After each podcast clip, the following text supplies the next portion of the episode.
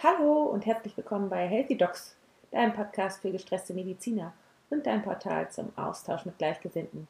Lasst uns gemeinsam Lösungsmöglichkeiten für ein ausgeglichenes Gesundheitssystem finden, damit wir alle noch lange gesund und happy miteinander arbeiten können.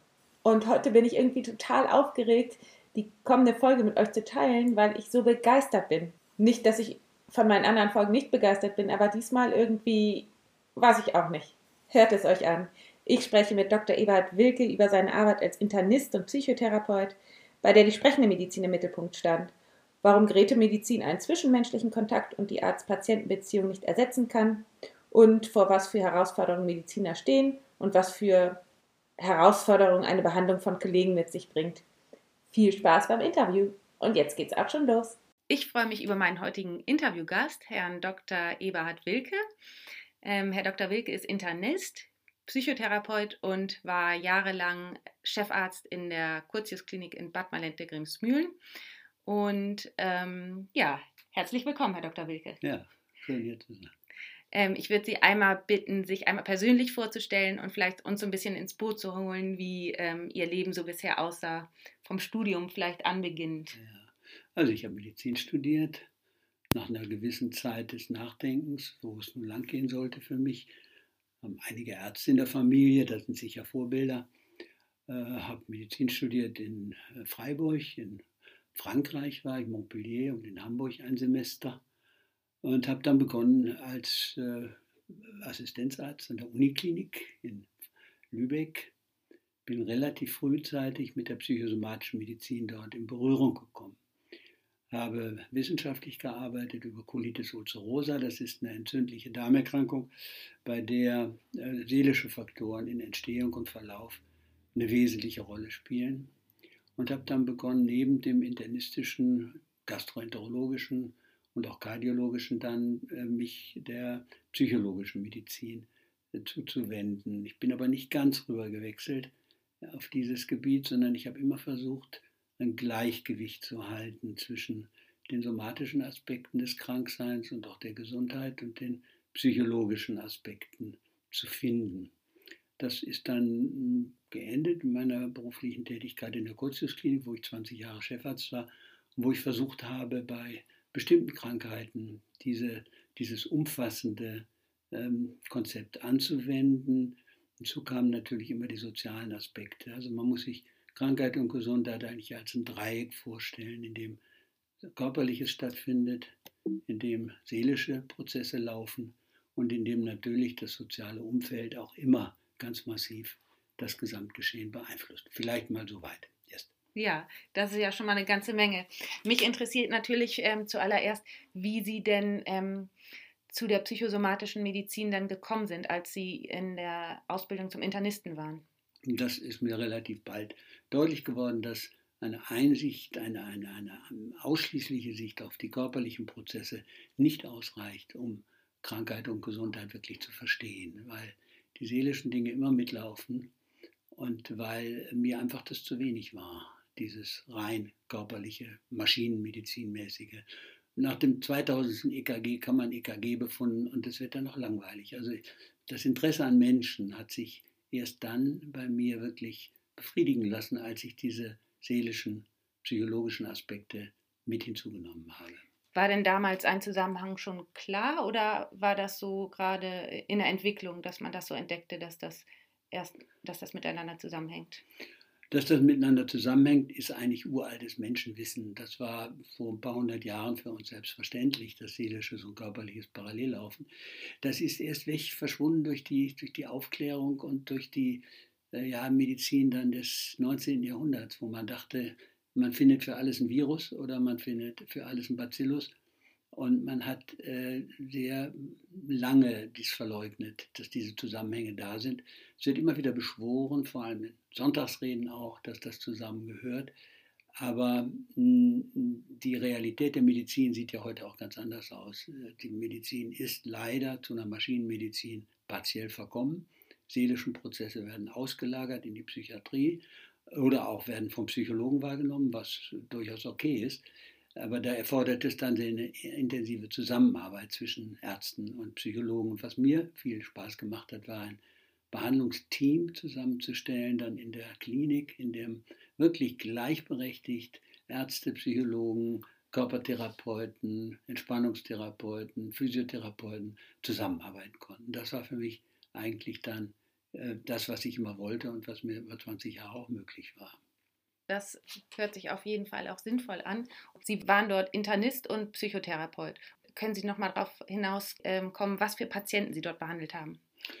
Äh, in einer solchen sogenannten psychosomatischen Klinik äh, kommen Patienten mit funktionellen Störungen, also mit Erkrankungen, wo man äh, im Körperlichen oft wenig findet, wo aber Leidenszustände bestehen, wo manchmal ein chronischer hoher Blutdruck zum Beispiel besteht, wo eine chronische entzündliche Darmerkrankung nicht weggeht, beim Asthma bronchiale eine Atemstörung da ist. Äh, von Essstörungen mal ganz abgesehen, das ist eine massive Verhaltensstörung, die natürlich auch behandelt wird in einer solchen Klinik.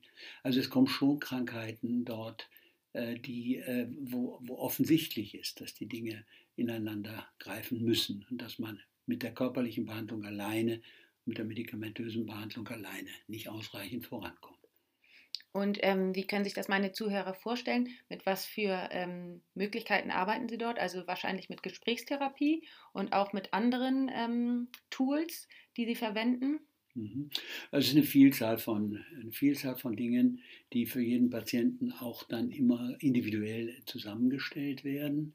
Äh, aber es ist kein Supermarkt, wo man sich was aus dem Regal nimmt, sondern es wird ein Behandlungskonzept entwickelt, je nachdem, welche Problematik der Patient mitbringt. Von zu Hause auch. Da spielt die Biografie des Patienten eine große Rolle. Und natürlich steht das Gespräch und die Beziehung ganz, ganz im Vordergrund. Was heilt, ist eine heilende Beziehung. Das kommt leider in der modernen Medizin, ich nenne sie mal Maschinenmedizin, will das aber nicht zu abwertend verstanden wissen. Äh, da kommt es oft zu spät da zu kurz. Das wird einfach nicht ausreichend gemacht. Wenn, wenn zum Beispiel ein Patient heute in die Klinik kommt, wird oft zum nächsten EKG geschrieben, er wird sonografiert und dann erst setzt man sich mal hin und spricht mit ihm. Es müsste eigentlich umgekehrt sein. Ich habe manchmal das Gefühl, dass ähm, das in der Zukunft wieder auf den richtigen Weg kommt. Also haben Sie auch manchmal das Gefühl, dass sich das schon vielleicht in Zukunft bald wieder dreht? Es, äh, ich bin da, ja, ich bin da, bin eher ein Optimist. Äh, äh, aber man kann auch pessimistische Positionen haben, äh, denn die wirtschaftlichen Voraussetzungen des Arztseins sind leider so gestaltet, dass man sehr viel mehr Geld damit verdienen kann, wenn man die Maschinen anschmeißt und dass der, der die sprechende Medizin für wichtig hält, eigentlich immer ein wenig äh, auf Idealismus bauen muss. Aber es ist sehr befriedigend und war für mich nie eine, nie eine Frage, diesen Weg zu gehen. Ja, schön. Und ähm, Sie haben ja wahrscheinlich im Verlauf Ihrer Zeit auch einige Ärzte behandelt. Ähm, ist es so, dass Ärzte anders krank sind?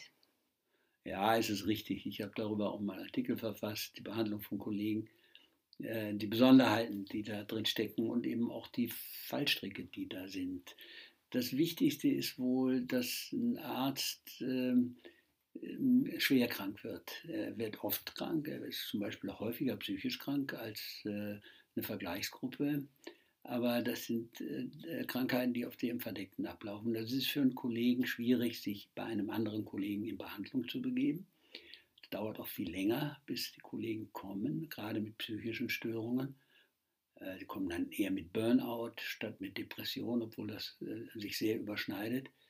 Mm, und mm, es ist auch für den Behandler immer eine ganz besondere Aufgabe, Kollegen zu behandeln weil ähm, in der Krankheit des Kollegen dieses, diese Vorstellung, ich bin selber nicht verwundbar, ich bin dadurch, dass ich von Krankheit viel verstehe, vor Krankwerden vielleicht auch geschützt, dieses, das äh, gerät ins Wanken. Ja? Also jeder kranke Kollege, gerade psychisch Kranke, der uns aufsucht, äh, konfrontiert uns, Ärzte, Therapeuten, mit der Tatsache, ihr werdet ja auch krank. Ihr müsst vielleicht in besonderer Weise auch aufpassen und dafür sorgen, dass ihr in einem inneren Gleichgewicht bleibt und müsst was für eure Psychohygiene tun.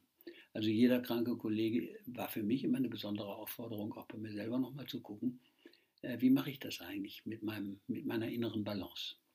Mhm. Haben Sie eine Erklärung dafür, dass äh, die ähm, Ärzte so spät erst in die Behandlung kommen?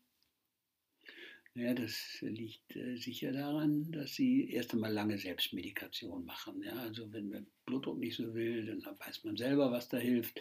Und wenn man nicht schläft, nimmt man vielleicht auch eine Schlaftablette, weiß zwar, dass man da schnell in einen Gewöhnungsprozess kommt.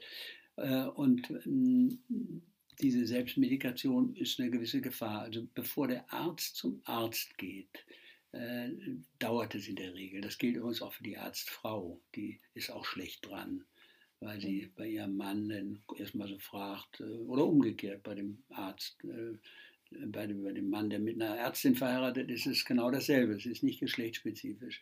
Aber wenn man in dem Milieu sich bewegt, äh, ist man oft schlechter versorgt, als wenn man außerhalb zu einem Arzt eben einfach geht, mhm. ohne mhm. aus dieser Profession zu stammen. Das gilt auch für Psychoanalytiker, für Psychotherapeuten, tun sich in der Psychotherapie schwer, zumal die Psychoanalyse lange die Vorstellung vermittelt hat, dass wenn man ausreichend analysiert sei, dass man dann vor Krankheit geschützt ist. Und wenn man dann krank wird, vielleicht richtig depressiv wird, dann wird es sehr schwierig, auch mit dem Selbstbild. Mhm. Und ich glaube auch, dass da eine gewisse Scham noch mitspielt ähm, weil ja irgendwie früher auch so ein, das Bild des Arztes, der unverwundbar ist. Ja, und, ja, ja, die Vorstellung der Unverwundbarkeit. Es gibt aber auch diesen Archetypus, also den Mythos vom verletzten, vom verwundeten Heiler. Das ist auch in der Bibel an verschiedenen Stellen, dass also hm, der Mensch, der selber mal sehr krank war oder verwundet war, in besonderer Weise in der Lage ist, dann anderen zu helfen. Also es gibt auch das andere, mhm. den anderen Mythos, müsste man fast sagen. Mhm. An verschiedenen Stellen, auch in anderen Kulturen. Ja, interessant, ja. Und ähm, Sie sagten vorhin, ähm, dass die Ärzte vor besonderen Herausforderungen stehen. Können Sie dazu noch mal was sagen? Äh, in welcher Weise jetzt? Also mhm. gesellschaftlich oder, mhm. oder individuell für sich jetzt? Ähm, ich würde sagen gesellschaftlich oder aufgrund des Berufsbildes. Naja, ich finde schon, dass Ärzte viel sehen. Sie äh, bekommen sehr viele Einsicht in das Leben von anderen. Sie haben deswegen auch eine bestimmte politische Verantwortung. Ich finde, dass sich Ärzte politisch mehr engagieren müssten als, als andere Menschen, weil sie sehr viel Missstände sehen, Fehlentwicklungen sehen. Äh, ich denke an die Computerei bei den Kindern, ich denke an Fehlernährung und all diese Dinge. Also, dass sie sich nur im Reparaturbetrieb äh, befinden. Ich finde, die Prophylaxe all dieser Dinge ist auch wichtig. Und ich finde, dass eigentlich Ärzte politisch besonders aktiv sein müssten. Sind sie leider nicht, weil sie so viel arbeiten im Reparaturbetrieb. Ja, leuchtet mir ein. Auf jeden Fall. ja. Haben Sie denn irgendwelche ähm, Tipps oder Lösungsvorschläge, wie man als Arzt gut auf seine Gesundheit aufpassen kann? Naja, es gibt verschiedene Techniken. Der, zum Beispiel, ich kann mal, wie ich es persönlich mache, meditative Techniken, äh, Techniken des sich Ausklinkens aus dem äh, Normalbetrieb, Hektik abzuschalten, die im beruflichen Bereich nicht ganz zu vermeiden ist, also im privaten Bereich eher so ein meditatives, ruhiges Leben zu führen, sich viel auszutauschen, in Gruppen zu arbeiten, sogenannten Balint-Gruppen können Ärzte äh, darüber nachdenken, warum nerven mich bestimmte Patienten besonders. Da kommt man immer zur eigenen Biografie, ist man schnell bei der Verwandtschaft oder bei den Eltern auch. Diese Dinge, die oft unbewusst ja in uns die Knoten bilden, die uns dann auch wehtun, kann man auflösen, wenn man miteinander äh, darüber berät. Also eine Balengruppe ist für jeden Arzt eigentlich eine wunderbare psychohygienische Veranstaltung. Ja, wie immer Kommunikation kommt ja. manchmal ja, zu kurz, vor allen Dingen ähm, im Alltag, aber ja. das ist ein sehr, sehr guter Tipp. Ja, dann danke ich Ihnen sehr für das äh, Gespräch. Dankeschön. Ähm, ich, ja, finden können wir Sie ja beruflich jetzt ähm, im Moment leider nicht mehr. Sie sind 75 und im ja, Ruhestand. Ich bin im Ruhestand. Ja. Noch erreichbar, nur für ganz bestimmte Patienten. Ja, das ist auch gut so. Den haben ja. Sie sich auch verdient. Ich danke Ihnen sehr für das Gespräch und ja, wünsche Ihnen alles Gute. Ich danke Ihnen. Das war mein Gespräch mit Dr. Wilke und ich fand es total cool. Mir hat es riesen Spaß gemacht. Und vor allem finde ich den Austausch über die Generation so wertvoll. Und ich bin einfach total dankbar darüber. Wenn dir diese Folge auch gefallen hat, dann teile sie doch einfach mit Freunden oder Kollegen. Damit würdest du mir einen riesengroßen Gefallen tun. Außerdem würde ich mich mega freuen, wenn du mir eine 5-Sterne-Bewertung bei iTunes hinterlässt, denn dann können mehr Menschen auf uns aufmerksam werden und das ist ja auch meine große Vision, dass es letztendlich den Ärzten und dann auch den Patienten besser geht. Und du kannst mir dabei helfen, indem du mir einfach eine 5-Sterne-Bewertung gibst. Das wäre super. Und wenn du auf Abonnieren klickst, dann verpasst du ab jetzt keine Folge mehr. Und wenn du Lust hast, dich mit mir auszutauschen oder mir ein Feedback zu geben, dann komm doch in meine Upspeak-Community. Dort können wir einfach per Sprachnachricht in Kontakt kommen und ich würde mich unendlich freuen. Jetzt sage ich erstmal alles Liebe, bleib gesund, deine Tina.